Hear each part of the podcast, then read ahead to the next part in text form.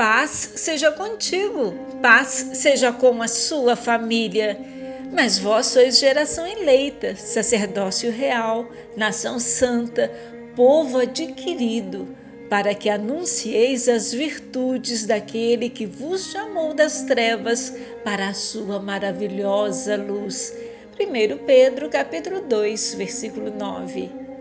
Como cristãos, temos o tremendo privilégio de sermos chamados de propriedade de Deus.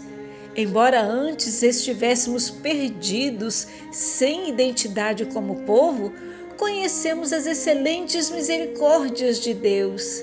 Ele nos uniu como uma nação santa, separada para a sua glória pois certamente nos tornamos propriedade do Rei Todo-Poderoso, para que possamos proclamar Sua bondade e justiça a todos os povos.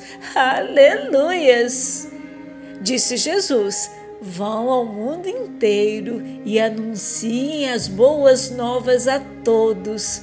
Evangelho de Marcos, capítulo 16, versículo 15. Você tem falado do amor de Deus, da salvação através de Jesus? Deus te abençoe e te guarde.